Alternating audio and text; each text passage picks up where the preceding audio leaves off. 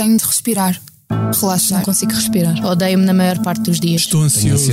Estou tão cansada. Estou sempre com medo que descubram que sou um impostor. Sou uma impostora. Sinto-me um impostor. Não consigo respirar. consigo Estou sempre dormir. com sono, mas quando preciso dormir Sou não consigo. descansada. Penso que vou falhar. Estou cansado com muito trabalho. Tenho estado muito cansado. Já acordo ansiosa. Não vou ser capaz. Sinto que nunca sou boa o suficiente. Não sou forte o suficiente. Tenho o peito em carne viva. Estar sempre bem é uma pressão enorme. Leva à dissimulação. Acho sempre que nunca vou conseguir alcançar os meus objetivos. Tentar não controlar tudo à minha volta. Ninguém espera isso de mim. Só eu.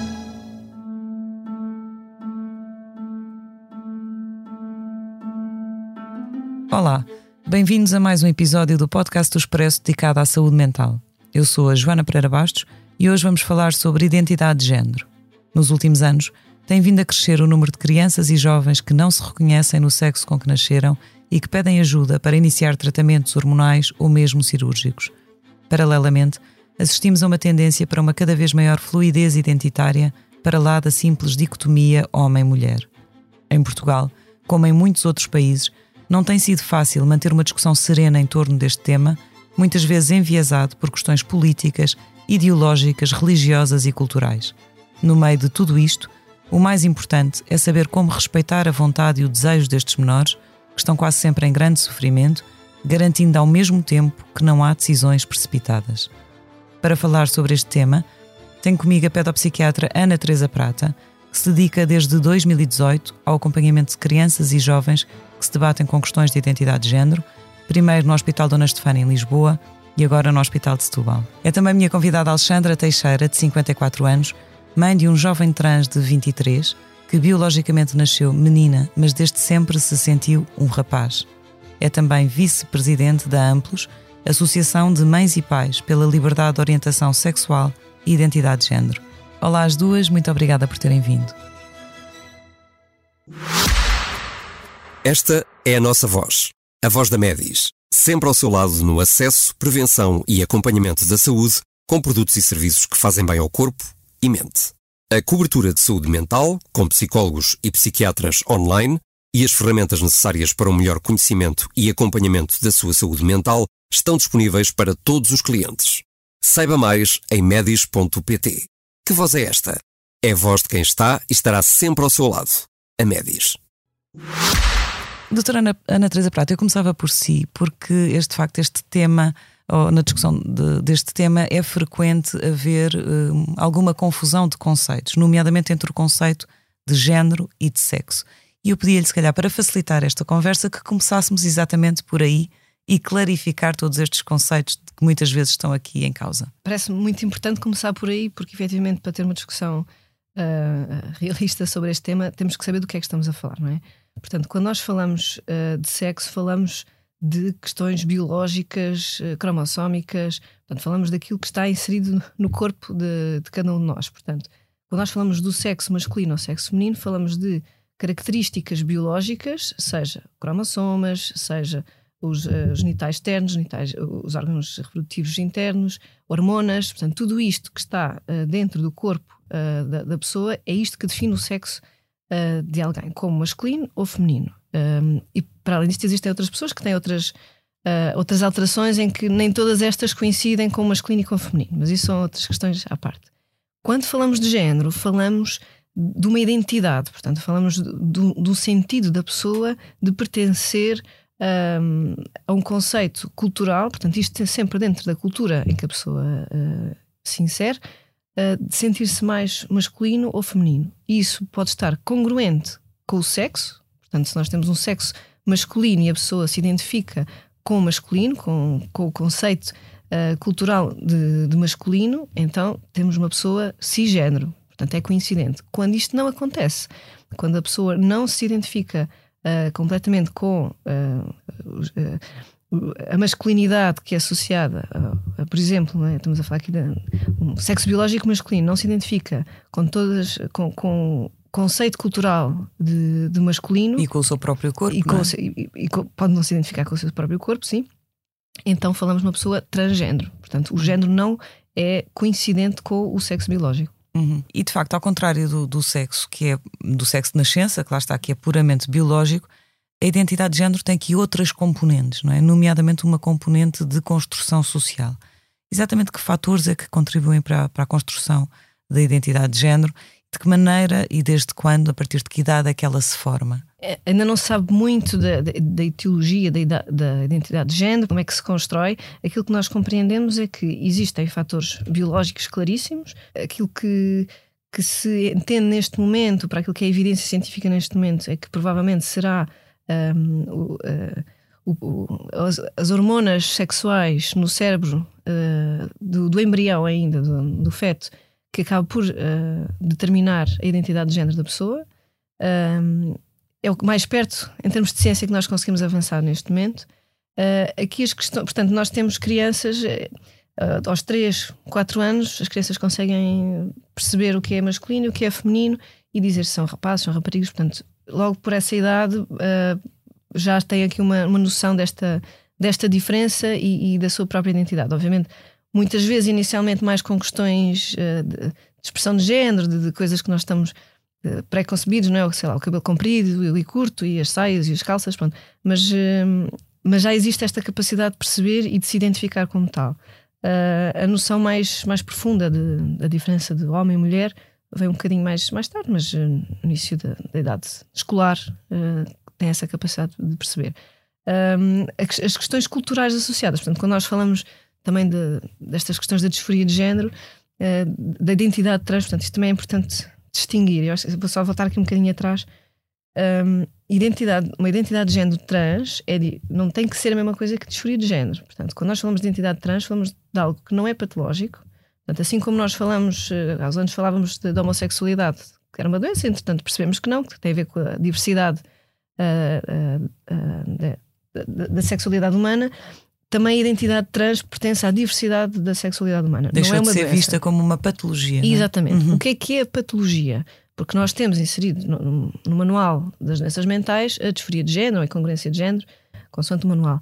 Um, a disforia de género tem a ver com uh, um mal-estar uh, enorme relativamente a esta incongruência uh, entre o género e o sexo. Portanto, um sofrimento psíquico e, muito grande associado a essa, exatamente. Portanto, essa sensação. O que é que isto quer dizer? Que existem pessoas trans que podem não ter sofrimento associado.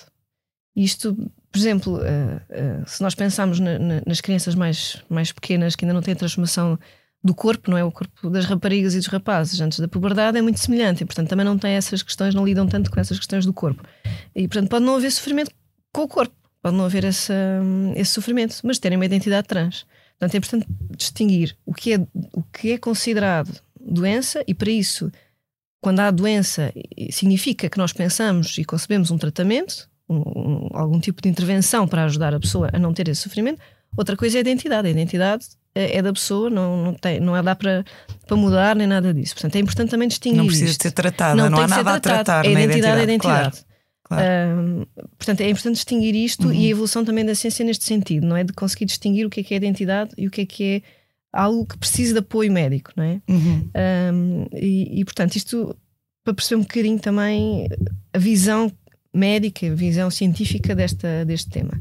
Uh, em relação, estávamos aqui a falar de, do, do, componente um, social, cultural da identidade de género. Portanto, o género é um construto social, precisamente. Portanto, dentro de cada sociedade, assim, a, a expectativa relativamente ao que é ser feminino e o que é ser masculino. Um, e, e, essa é a parte social da, da, identidade, não é? Portanto, dentro deste contexto, sendo eu portuguesa, europeia, nascida neste, neste século, o que é que isso significa em ser mulher e ser homem? E dentro disso, para além da minha identidade, de, das minhas questões biológicas, não é? Que também determinam que eu me sinta de determinada maneira e que me comporte de determinada maneira e me identifico com determinadas coisas. Uh, aí vou encontrar então a minha identidade de género uh, nesta mistura de, das duas coisas. Portanto, isto, uhum. a identidade de género tem estes dois componentes. Uhum.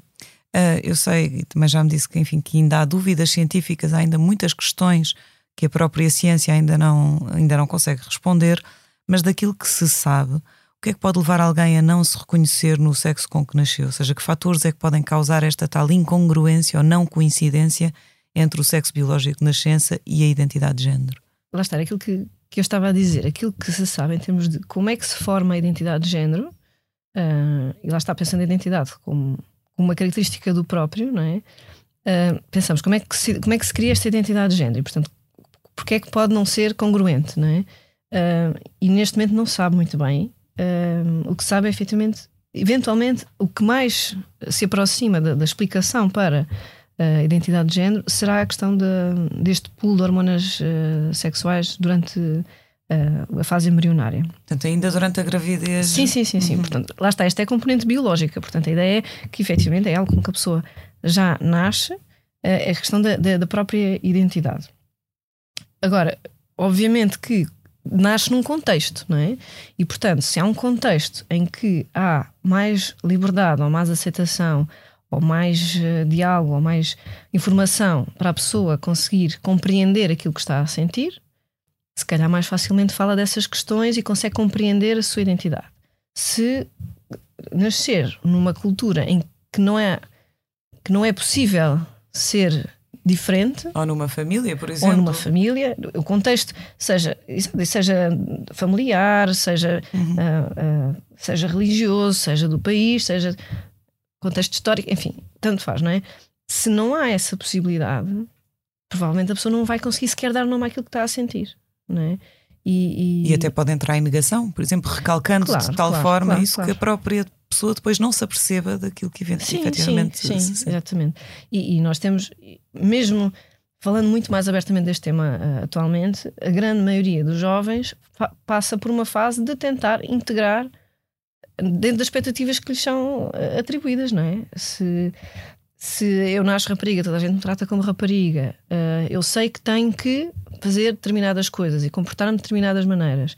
E há sempre essa tentativa. E, e, e, é nesse desconforto que depois pode surgir que a pessoa percebe aqui qualquer coisa que não está a correr bem. Uhum. Portanto, há sempre essa tentativa. Porque todos nós queremos ser normais e aceitos. Claro. É? Em primeiro uhum. lugar. Uhum.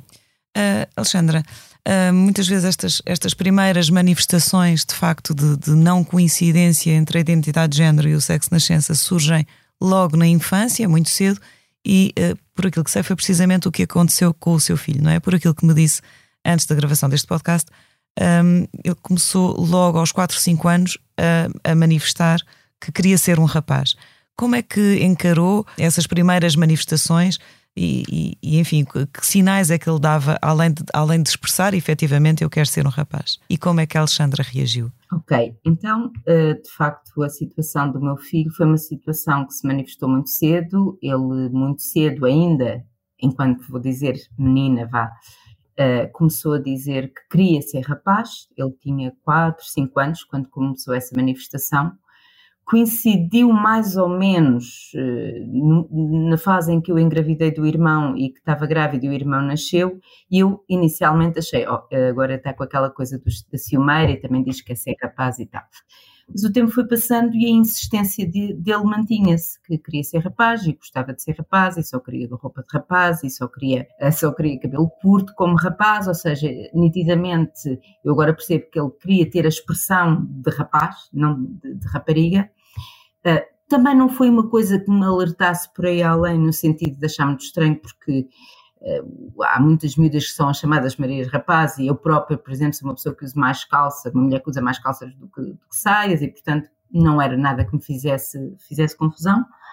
Uh, mas com o passar e o decorrer do tempo, de facto, apercebi-me de que, uh, bom, espera que isto não é só uma fase, ou seja, começou a haver muita insistência e houve um, um momento mais tarde, enfim, houve vários, vários episódios que se foram que, for, que foram acontecendo, mas houve um momento que para mim foi o um momento, enquanto mãe, que eu percebi: não, espera, isto não é uma fase, isto não vai passar e nós temos de fazer alguma coisa.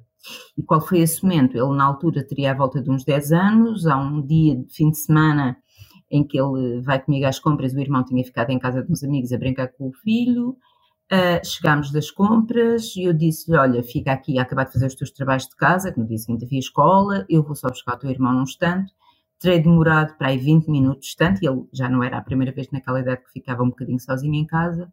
E quando regressa, ele está num pranto, num pranto de choro convulsivo imenso.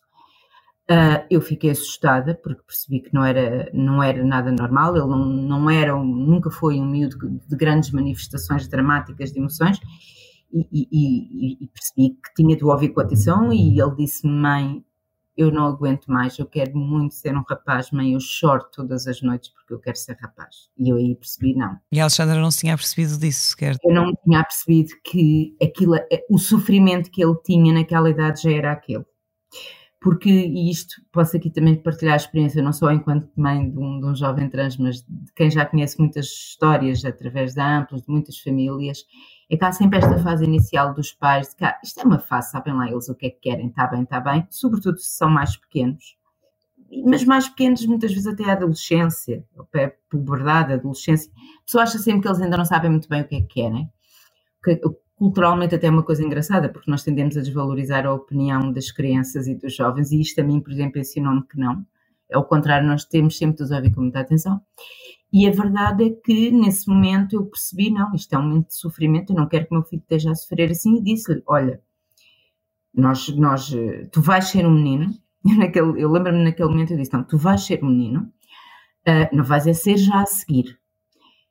Eu na altura não percebi aquilo que a, que a Ana teve a explicar, é que de alguma maneira ele já era um menino, ele já era um menino. Só que ninguém o via como ele se via a si próprio, como ele se sentia que era. E esse é que é o grande problema, não é?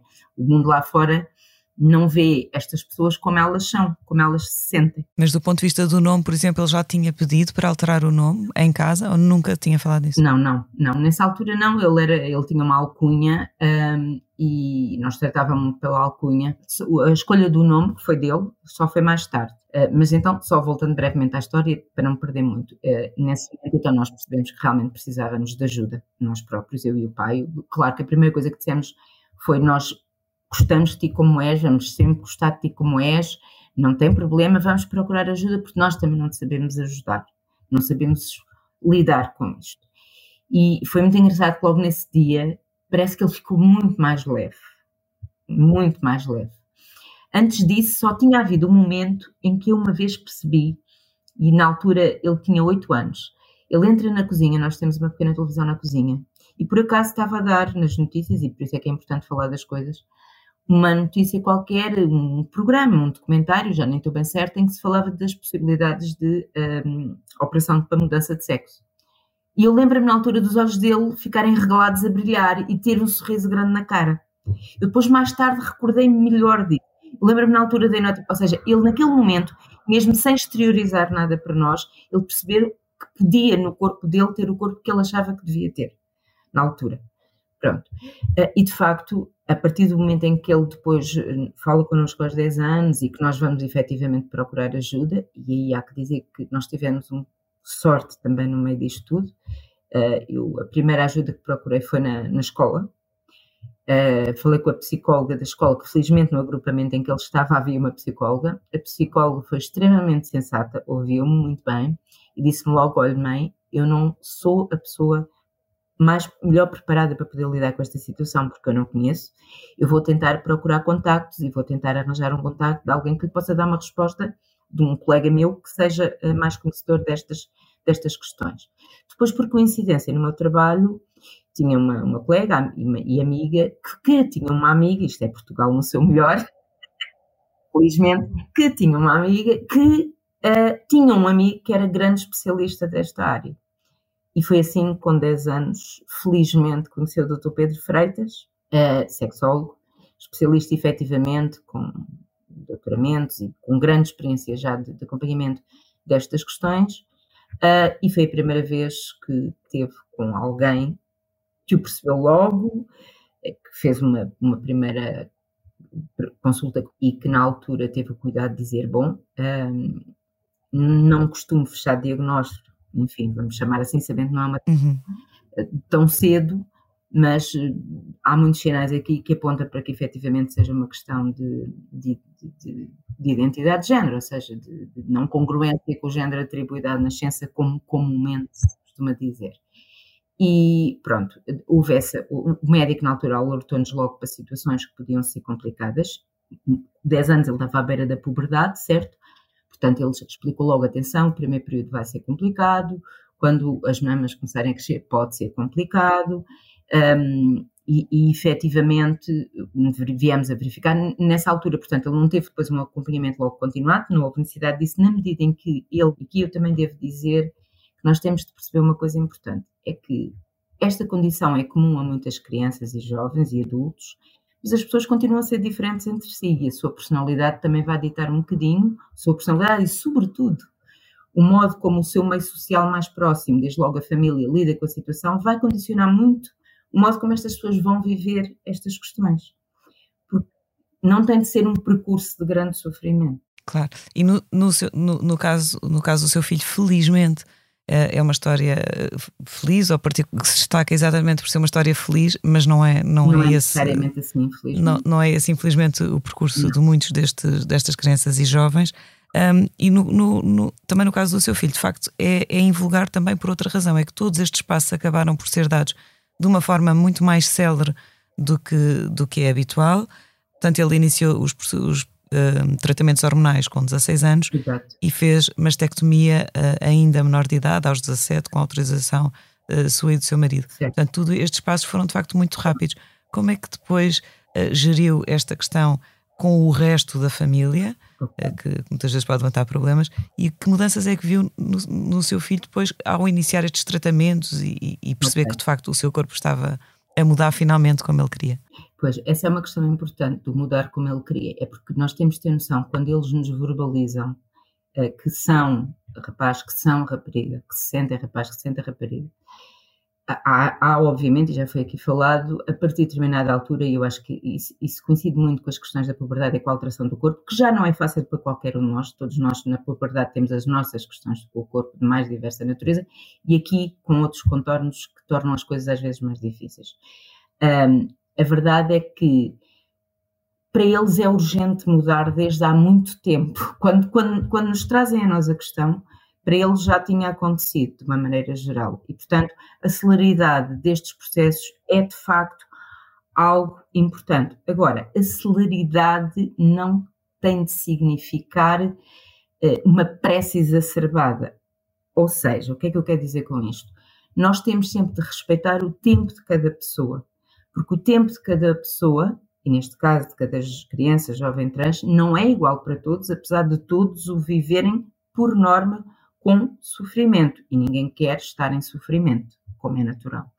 E daí a pressa normalmente que existe. E sim, nós temos de perceber que há um caminho e há um conjunto de procedimentos que é importante termos a, a, certeza de que esta é a melhor resposta para ti, nomeadamente a questão das hormonas. Porque é que, porque é que uh, no caso dele, uh, uh, houve a possibilidade de iniciar o processo mais cedo? Porque efetivamente eu pude recorrer ao privado, no caso até com o apoio da ADSF, felizmente para mim também, e tive a possibilidade de que ele tivesse também o acompanhamento psicológico que se entendeu ser necessário, porque ele quis, atenção, se percebeu que ele queria ter esse apoio, uh, e o médico que o acompanhou percebeu também que não havia da parte dele qualquer desconforto, havia esta urgência e de facto não havia nenhuma situação que indicasse que ele não pudesse iniciar a terapia hormonal foi até lhe vou dizer que foi a prenda do médico para ele no dia em que ele fez 16 anos, levou a sua primeira injeção, ele estava felicíssimo da vida. O impacto para ele foi enorme. Eh, eh, esse foi o primeiro impacto, assim, de, de, das questões físicas que eu me lembro. Uh, depois, o segundo impacto teve exatamente a ver com, com a mastectomia. Uh, a mastectomia, no caso dos transmasculinos, ou a mamoplastia, no caso dos transfemininos, e agora falo aqui também um bocadinho já de, da minha experiência amplos, é um marco muito, muito importante para estas pessoas, porque fisicamente, eu, eu até me atrevo a dizer que fisicamente, eh, do ponto de vista do reconhecimento dos outros, é mais importante que os genitais, porque os genitais ninguém está a ver. Não se vê, não é? Não é mesmo? Mas a parte das mamas é muito mais visível, quer num sentido, quer noutro. E, e, e de, de, das histórias que eu conheço, dos casos que, que eu vou conhecendo, e logo a começar pelo meu filho, o momento em que ele fez a mastectomia foi um momento de grande alívio. É, por exemplo, a diferença entre ir para a praia e vá lá que ele ia para a praia, sempre com uma t-shirt largueirona vestida e depois com uma, uma daquelas camisolas de bodyboard para ir à água ou à piscina, ou ir apenas com os seus calções de banho e poder estar com o tronco nu uh, sem problema nenhum. E isso faz toda a diferença, porque os outros estão a vê-lo, ele percebe que os outros estão a vê-lo como ele é. Portanto, quando se percebe que os outros nos reconhecem como nós somos, é algo que de facto para estas pessoas é fundamental. Uhum. Doutora Ana Teresa Prata, esta questão do tempo é de facto uma questão muito uh, uh, central uh, e há aqui duas dimensões. Por um lado, a urgência que estes jovens têm em, em, em adaptar o seu corpo àquilo que na realidade eles sentem, mas por outro lado, a necessidade de garantir que estes passos são dados com a ponderação de vida para que não haja arrependimentos no futuro tem havido relatos de arrependimentos, embora uh, na verdade eles são de facto muito residuais daquilo que se sabe. Mas um, como é que se gera estas duas dimensões do tempo? Muitas vezes lá está a ponderação, nem sempre, um, ou a urgência nem sempre favorece a, a ponderação. Mas, portanto, perguntava-lhe um, como é que se gera estas duas dimensões do tempo e, de facto, a partir de que idades é que se deve começar uh, seriamente a, ponderar uh, o início dos tratamentos? Eu vou, começar, se calhar, por dizer o que é que está definido como as recomendações médicas nesta, nesta área. Portanto, uh, aquilo que está recomendado, existem também recomendações uh, em Portugal, uh, e, portanto, aquilo que está recomendado em Portugal e noutros países será o início do tratamento hormonal de reatribuição, portanto, fazer as hormonas sexuais com o género com que a pessoa se identifica, a partir dos 16 e tratamento cirúrgico só apenas a partir dos 18, com exceção da mastectomia, que pode eventualmente ser antes dos 18 anos, mas é realmente, como a Alessandra estava a dizer, é bastante uh, difícil e complexo conseguir isso antes dos 18 anos. Um, portanto, isto é o que está definido. Outra coisa que está definida também, uh, e que não, não falámos aqui, é de um tipo de intervenção, também hormonal, mas de bloqueio da puberdade. Ok? Portanto, outro tipo de tratamento que pode ser iniciado antes um, e que está recomendado será no início da, da puberdade, uh, que no fundo atrasa o desenvolvimento da puberdade, atrasa o desenvolvimento dos caracteres sexuais secundários. Isto na perspectiva de, portanto, a teoria por trás disto será o adiar um bocadinho uh, este desenvolvimento dos caracteres sexuais secundários para a própria pessoa compreender-se melhor, perceber se realmente é isto que lhe faz sentido ou não e depois eventualmente avançar ou não para outro tipo de tratamento hormonal. Dar aqui algum tempo. Dar tempo. Uhum. É, é, essa a teoria. Há aqui várias questões que também depois poderemos e acho que devemos uh, também abordar em relação a este tipo de tratamento. Mas pronto, o que está, o, que está neste momento uh, definido é, é isto. Agora, em relação ao tempo de cada um, uh, a Alexandra deu aqui um testemunho ótimo, uh, acho que falou aqui de imensas coisas uh, super importantes. Um, e, e, acho que vou sublinhar a última parte que ela disse, que é o mais importante, na verdade, para estes jovens é o reconhecimento do outro. Portanto, muitas vezes esta urgência de, de fazer tratamentos, muitas vezes também tem, não tem a ver só com o desconforto com o seu próprio corpo, mas com o desconforto não ser reconhecido pelo outro, não é? E portanto, nós podemos tentar gerir também este tempo, e nós sabemos que. E, e aqui temos um caso de acompanhamento no, no particular que tem outros tempos, acaba por uhum. ter outros tempos, mas sabemos no público as coisas demoram sempre um bocadinho mais de, de tempo e isso também pode ser de alguma forma terapêutico, uh, em certas questões, claro. Uh, mas se nós ajudarmos este jovem a sentir-se reconhecido na, na, identidade que é, independentemente das intervenções que faça, vai ajudar bastante a, a, conseguir lidar com esse tempo de espera. Isso passa, por exemplo, pelo nome? Passa, por exemplo, com o nome. Passa, por exemplo, por respeitar a identidade da pessoa, por usar os pronomes corretos, usar o nome correto nas escolas, em casa, uh, no consultório. Passa por permitir. Quando nós falamos desta transição, portanto, para, para a expressão de género correspondente ao género que a pessoa tem, não é? Um, falamos em três passos. Uma fase mais, uma fase totalmente reversível, parcialmente reversível e irreversível. Quando falamos do irreversível, falamos das cirurgias. Pronto. Parcialmente reversível, o tratamento hormonal. O totalmente reversível é isto: é transição social, é poder apresentar-se com o nome que, com que deseja ser reconhecido, ser tratado como tal, usar as roupas que quer, usar, ser, poder expressar-se mais livremente na identidade que, que tem. E isso nem precisa de médicos não é? Uh, não precisa de qualquer acompanhamento para o fazer. Uh, e o reconhecimento uh, de quem está à volta, e aqui o papel da família é importantíssimo, é o maior fator protetor em termos de doença mental para estes jovens, faz toda a diferença. E portanto, se nós temos um jovem que assume a sua identidade de género, trans, é respeitado nessa identidade, a urgência dos tratamentos hormonais para esse reconhecimento diminui. Uhum. Não, não quer dizer que o mal-estar desapareça, não é? Mas alivia, alivia o sofrimento. Alivia, alivia, uhum. alivia. Porque é, é, como a Alexandra estava a dizer, no caso da mastectomia, eh, tem um impacto enorme porque diz ao outro um pouco quem é que nós somos, não é? Uh, se tem mamas é mulher, se não tem mamas é homem. Pronto, é, há esta, esta ideia assim. Que, muito simplificada, muito mas na cabeça das é? pessoas é? funciona será, assim. Não é? Uhum. E portanto tem muito a ver com isto. Um, e portanto, se nós conseguirmos ajudar também, quanto mais nós aceitarmos as pessoas como elas são, com os corpos que têm, independente, portanto, na identidade que elas têm, independentemente do corpo que têm, menos angústia sentem em relação ao corpo que têm. Porque o corpo é a nossa, a nossa apresentação ao outro, não é? Uhum. Eu acho que, que, isto ajuda bastante. Aliás, foi isso que fez também com que uh, uh, tenha existido uma mudança de lei que permitiu, uh, salvo erro desde 2011, corrija-me se estiver enganada, mas que permitiu que a mudança do nome uh, nos documentos oficiais seja feita independentemente de quaisquer tratamentos. É? Portanto, a pessoa pode mudar o nome mesmo que não tenha feito nenhum tipo de tratamento cirúrgico. É, eu acho que é muito importante realmente pensar na história da lei e do impacto que isto tem nas pessoas. Porque assim, até 2011, para alguém ser reconhecido no cartão de cidadão com o género com que se identifica, e portanto, por exemplo, ir a uma entrevista de emprego e apresentar-se fisicamente, não é? Uh, como, imaginemos, mulher, mas no cartão estar um nome masculino, que isto é extremamente difícil arranjar um emprego assim, não é? Uh, até 2011, para poder ter esta mudança de nome, no fundo a pessoa tinha que pôr o Estado em tribunal. Dizer que se tinha enganado quando nasceu. E tinha que ir perante um juiz provar que afinal era homem, afinal era mulher. E portanto tinha que mostrar fotografias das cirurgias, tinha que vir pessoas dizer assim, senhora, esta pessoa é uma mulher ou é um homem. Portanto, um, um processo muito longo, muito demorado, muito traumatizante muito humilhante e, portanto, nós compreendemos o sofrimento ainda mais exacerbado destas pessoas, não é? E que cheguem a este ponto, não é? Porque depois nós sabemos que, é como estava a dizer, aqui em questões de saúde mental, tentativas de suicídio são muitíssimo maiores, o suicídio consumado é muitíssimo maior, a exclusão social é enorme. Uh, portanto, era realmente muito, muito complexo, muito, muito difícil e doloroso para estas pessoas poderem ser reconhecidas na identidade que, que tinham.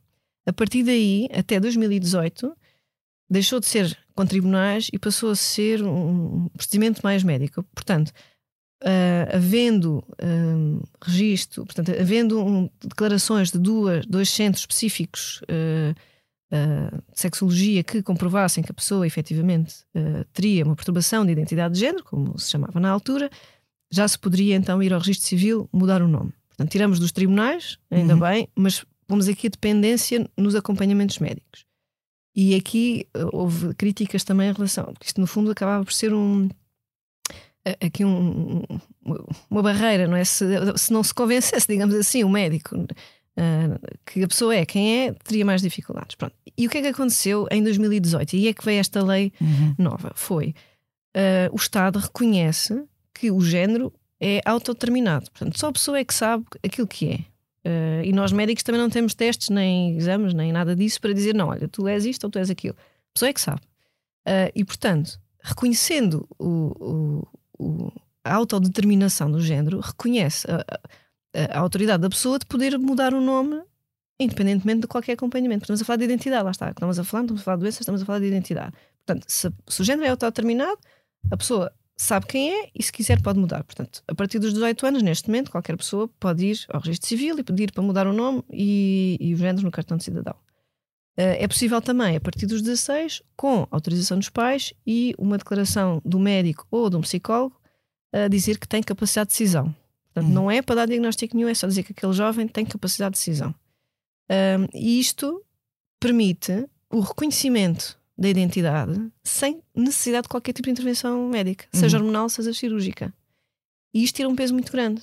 Tira um peso muito grande e permite precisamente aquilo que também a Alexandra disse, que é as pessoas são todas diferentes uh, e, portanto, o percurso pode ser diferente para todos. Nem toda a gente tem que querer fazer tratamento hormonal e tratamento cirúrgico e todo tipo de cirurgias que, que existem. Uh, a mastectomia, por exemplo, no caso de, de, de rapazes e homens trans, geralmente é muito importante.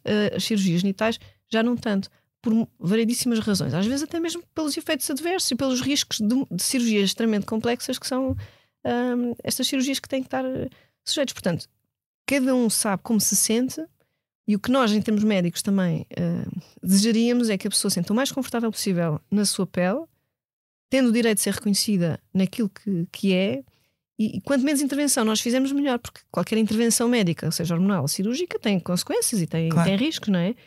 Se for uh, essencial para o bem-estar daquela pessoa, sem dúvida, tem esse, esse direito e nós acompanhamos nesse aspecto. Mas também há, como eu dizia ao início na, na introdução, também uma cada vez maior fluidez identitária para além desta coisa estanque.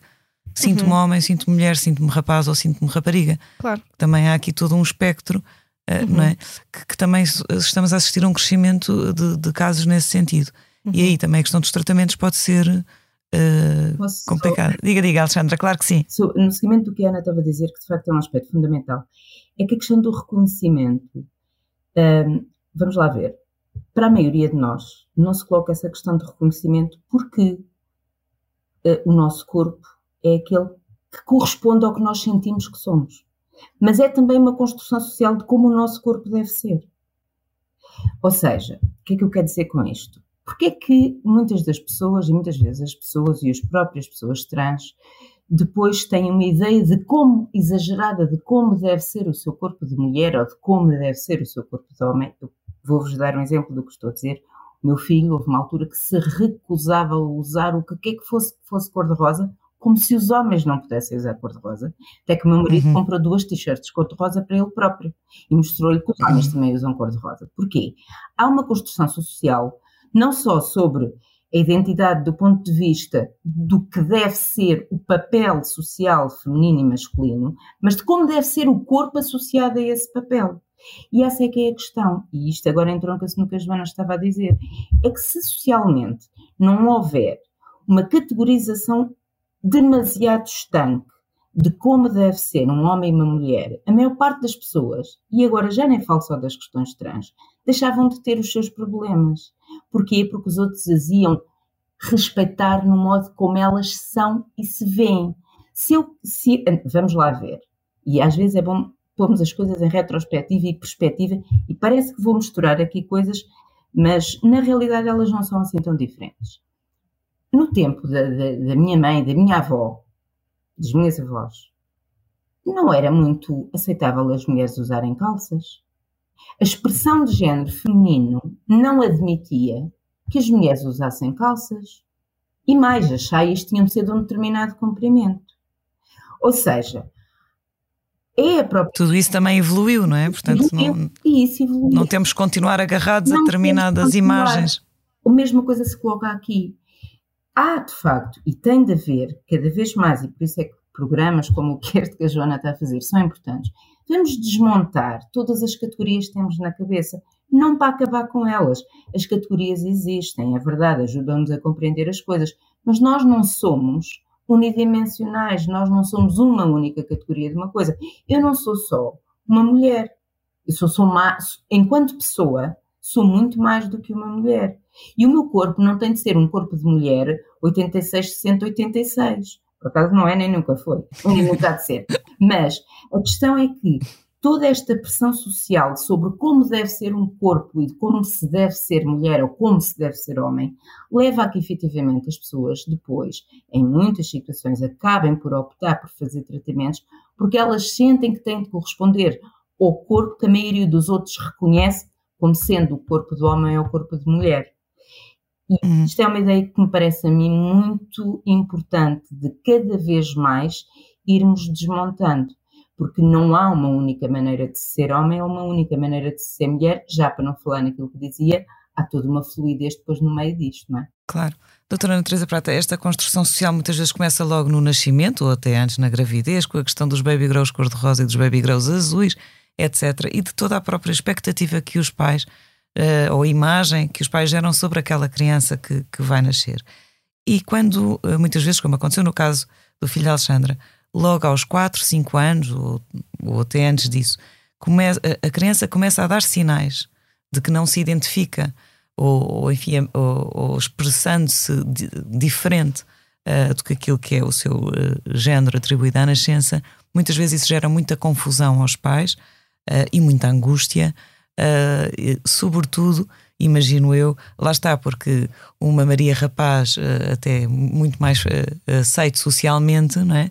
Do que um menino que comece a querer brincar com bonecas ou usar saias. Como é que as famílias, nestes primeiros momentos em que a criança começa a manifestar a sua identidade de género, como é que deve ser a reação da família? Eu acho que isso é um tema muito importante e vai muito para além das questões da, da identidade de género, tal como a Alexandra dizia. Porque, na verdade, isto é, é como diz, não é? Isto começa no, no baby shower, não é? E, e preciso de saber se é rapaz ou é rapariga para saber como é que vou decorar o quarto. As crianças precisam é de brincar e brincar com tudo. E, e, nós temos tendência, ainda existe muito isto, não é? E temos o corredor dos brinquedos azuis e o corredor dos brinquedos cor-de-rosa.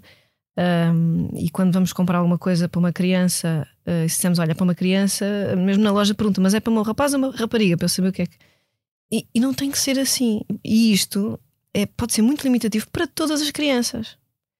E é uma coisa que eu vejo muito também em, em, em consulta de, de, de crianças. Somente, lá está, como estava a falar, do, é muito mais complicado para uma sociedade aceitar um rapaz que gosta de brincadeiras uh, mais tipicamente femininas do que o contrário. E, e eu vejo muito mais rapazes muito uh, curiosos com os brinquedos que eu tenho na sala. se há bonecas, eles olham e são curiosos, mas sentem-se muito mais inibidos de brincar. E são aqueles que também dizem mais: ah, mas são brincadeiras de menina. E quando nós tiramos esse peso dizemos: são brinquedos, ah, brinca com o que tu quiseres. Um, vão só brincar, são só miúdos a brincar, são só miúdos a experimentar coisas diferentes. Uh, e eu acho que isto é super importante. E, e, portanto, não é por uma criança de 4, 3, 5, 6, o que seja, que idade for, esteja a brincar com o que quer que seja, que diz qual é a sua identidade de género. Diz apenas que é uma criança a brincar. Um, e, e, portanto, ninguém tem que ficar angustiado por ter um. Ou melindrado por ter um, claro que um não, menino que quer claro brincar que com o caso, o caso de, do filho da Alexandra é particular, porque há uma expressão, há, há, há verbalização clara de que quer ser um rapaz. E insistente, não é? Não é uma frase que é dita uma Exatamente. vez no meio de um. Já agora, desculpa, Ana, eh, só para acrescentar, e- e eu costumo dizer muitas vezes, o Miguel teve vários fatores que o ajudaram no seu processo. O primeiro deles foi ele ter percebido muito cedo de si próprio o que é que se passava consigo, teve espaço para poder expressar-se, mas tem uma personalidade, e era aquilo que há bocadinho queria dizer, as personalidades também interferem nestas questões, tem uma personalidade muito assertiva, muito determinada. Ele em tudo na vida sabe muito bem o que quer. Por exemplo, se fosse o irmão, ia ser um bocadinho mais complicado, porque não tem a mesma personalidade tão assertiva, tal como muitas outras pessoas não têm. Portanto, é esta questão da individualidade que também deve ser considerada na avaliação destas questões, e por isso é que os processos Uhum. são diferentes. Claro. Uh, mas Ana Teresa estava a dizer, de facto, uh, as brincadeiras não têm que determinar de forma nenhuma a identidade Uhum. de género, mas quando começa a haver verbalização, ou quando começa a haver, por exemplo, na questão da- do vestuário, por exemplo, do menino que só quer usar saias, etc., ou a própria verbalização a dizer eu quero ser um menino ou eu quero ser uma menina, uh, quando os pais se deparam uh, com isso, como é que devem lidar com esses momentos logo aí, ainda durante a infância, quando isso acontece durante a infância? Eu acho que como qualquer situação com as suas próprias crianças, que é acolher, escutar e, e dar liberdade da pessoa crescer. Portanto, obviamente, assim, não é para ir a correr, fazer tratamentos hormonais ou quer que seja. Ou, ou ir logo, levar logo a um psicólogo? Não, não tem, não tem necessidade. Eu acho que muitas vezes a procura, e é absolutamente legítima, que é nós, como pais, precisamos de ajuda para saber lidar com isto. Procurem essa ajuda, nós estamos cá para isso, não é?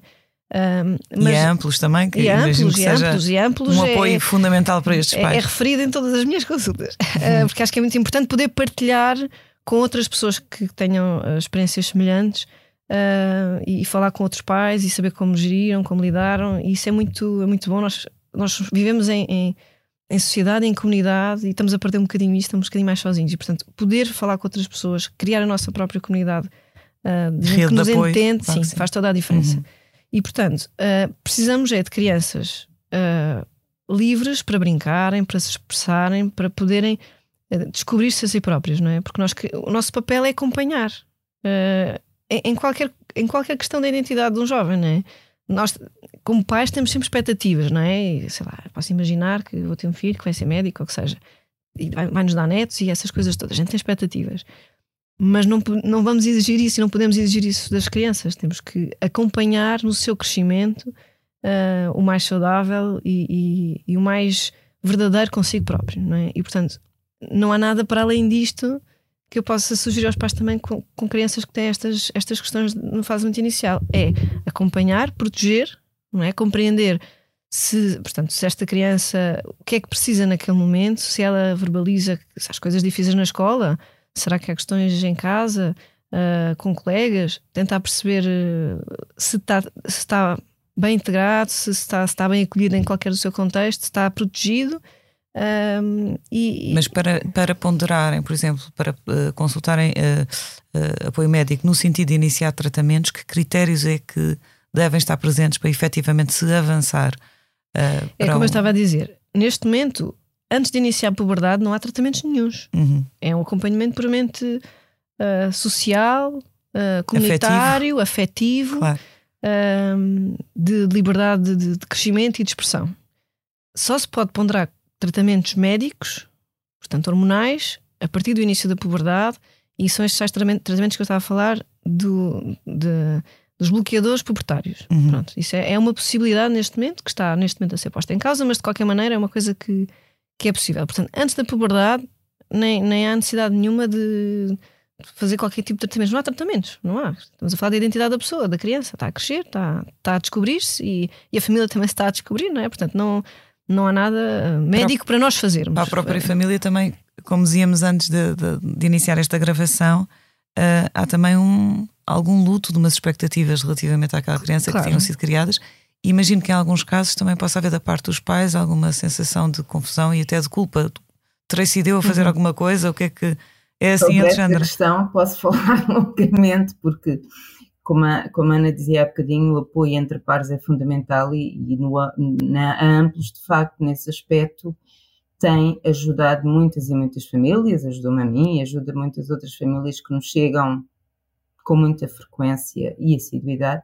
E uma das coisas que nós ouvimos por vezes é exatamente, e tem a ver com a questão das expectativas que estava a Ana a referir, é que, eh, bom, então, mas afinal não é, é, não é, e eu de repente parece que dei, há, há pessoas que verbalizam que sentem uma espécie de luto. É como se deixassem de ter o seu filho ou a sua filha, mas outras há que assim não sentem. Mais uma vez, também da parte dos pais as coisas não, não têm de ser vividas todas da mesma E há aqui maneira. esta questão, como eu dizia, de alguma sensação de culpa. O que é que eu, ah, o que é que eu terei ah, feito ah, ah, para isto acontecer? Há uma fase muito início. Bom, eu diria que o mais o que é que eu fiz de errado? o mais típico ou tradicional é quando se percebe que isto é uma questão da qual não se pode fugir, a primeira questão é medo. Entre o medo do o que é que eu vou fazer, não sei o que é que é de fazer, ai agora, ai agora, e o medo, ainda mais presente, como é que os outros vão lidar com o meu filho. Vão fazer sofrer o meu filho ou a minha filha. Uhum. Como é que, o, que é que vai, o que é que lhe vai acontecer? Bom, isto depois gera comportamentos diferentes conforme as pessoas e conforme as famílias e a aceitação que existe. Uh, sobre a família, há bocadinho tinha feito uma pergunta que eu não, não respondi, vou dizer agora, e que tem a ver com não só a família mais próxima, mas a família mais alargada.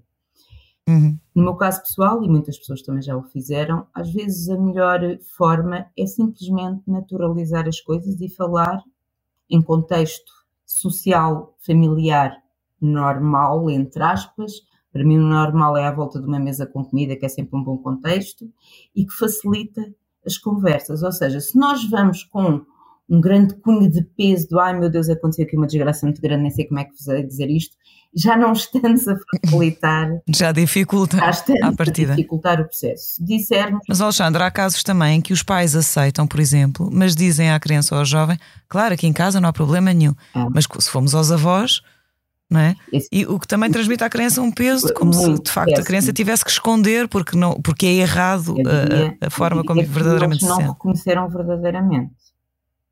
Mas há, casos, há muitos casos há, destes há ainda. Casos, há alguns casos assim, efetivamente, eh, cada vez menos, felizmente, posso dizer. Às vezes as famílias também nem sempre estão assim tão próximas umas das outras. Há casos em que corre mal, de facto. Há casos em que a família, os avós, por exemplo, irmãos, inclusivamente, não, não aceitam bem, eh, têm muita dificuldade, alguns fazem de facto um drama, e isso é péssimo, é horrível. De facto, como Ana disse, o acolhimento da família, em primeiro lugar, é o fator primordial para que a pessoa depois possa ter um percurso com o menor sofrimento possível. Mas há, há outros casos em que os próprios pais têm essa dificuldade, ou até em fases diferentes, no início até tiveram alguma, enfim, perceberam o que era, mas depois vão sentir o tal sentimento de medo e, e alguma projeção às vezes sobre si próprio na situação do filho ou da filha e levam depois a um afastamento. E também há casos que vou dizer que uh, os avós, por exemplo, perceberam primeiro que os pais e, e, e apoiaram mais do que os pais. Portanto, não há aqui uma fórmula única Claro. mais uma vez. Mas sim, infelizmente, ainda temos situações, eu no meu caso fui falando o mais naturalmente possível, eh, quase no registro. Olha, sabem uma coisa? Aconteceu isto assim, assim, passa-me aí eh, o sumo, faz favor. E já agora, agora é importante lidar assim, assado. É uma ligeireza propositada que se pretende dar no sentido Uhum. de isto é natural. Isto não é nenhum drama, não é? Não é, nenhum não, é, drama. Isto não é uma doença. Não é uma doença. Aliás, exatamente. eu vou dizer uma coisa. No meu caso pessoal, ainda antes dos 4, 5 anos do Miguel, eu apercebi-me no comportamento do Miguel, bom, percebi logo que ele tinha uma personalidade muito forte, muito vincada, mas apercebia-me que havia qualquer coisa que eu não, percebi, não entendia muito bem o que é que podia ser. E insistia com o pediatra na altura, e o pediatra, e aqui a Ana se calhar vai-se reconhecer nisto, olha para mim assim como quem diz, ai, estas mães, meu Deus do céu, lá me mandou para uma pedopsiquiatra para fazer esta avaliação do Miguel. A pedopsiquiatra, muito engraçadamente, disse-me, olha, eu não vejo aqui nada de especial, mas qual era o meu medo? E a questão é sempre a do medo. Qual era o meu medo? Bom, eu tenho pessoas na minha família uh, que têm doença mental.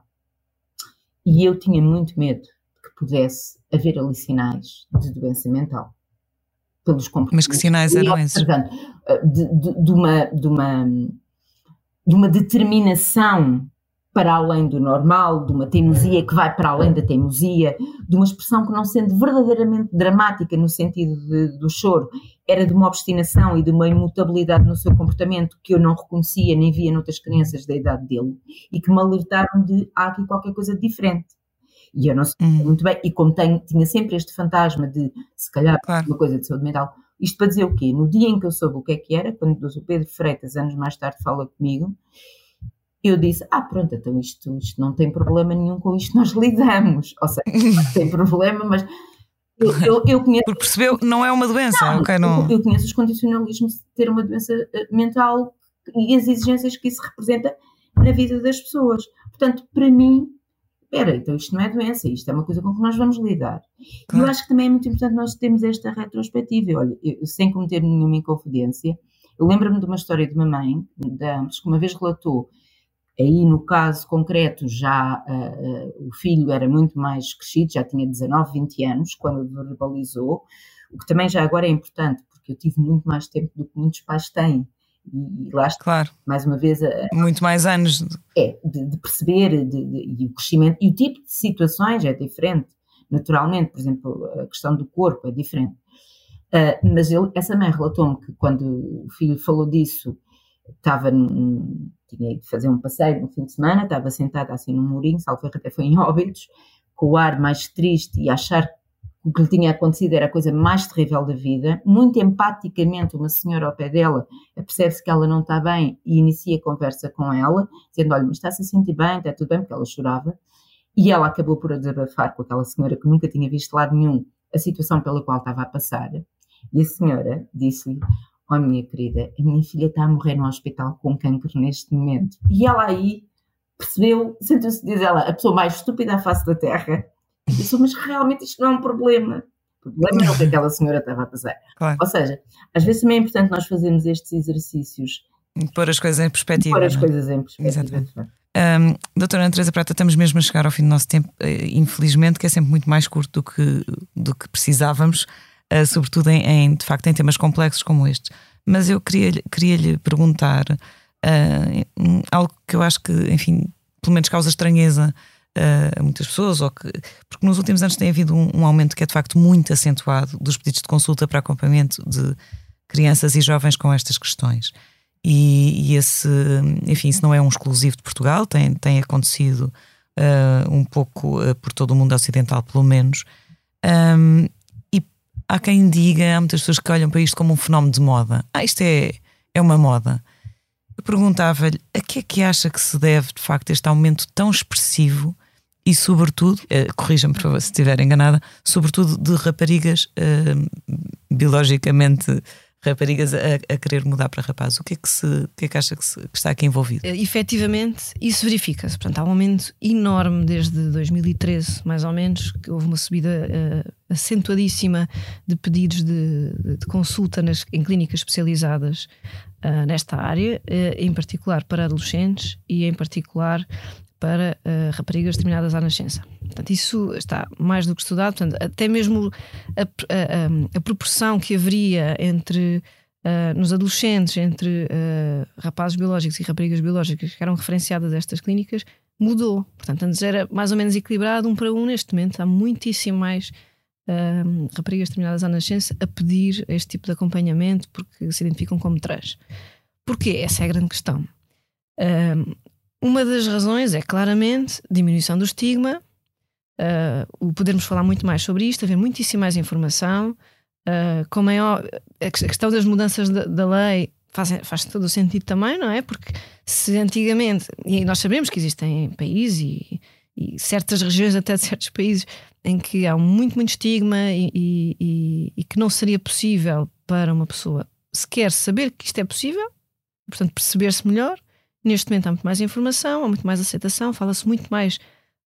Uh, há muito mais educação sexual, felizmente, uh, e, e, e, portanto os jovens conseguem uh, lidar com estas questões da sua identidade de forma mais precoce Ou e mais seja, não, não haveria na realidade um aumento do fenómeno, Exatamente. mas apenas condições sociais que permitem com que ele seja mais visível. Exatamente, exatamente.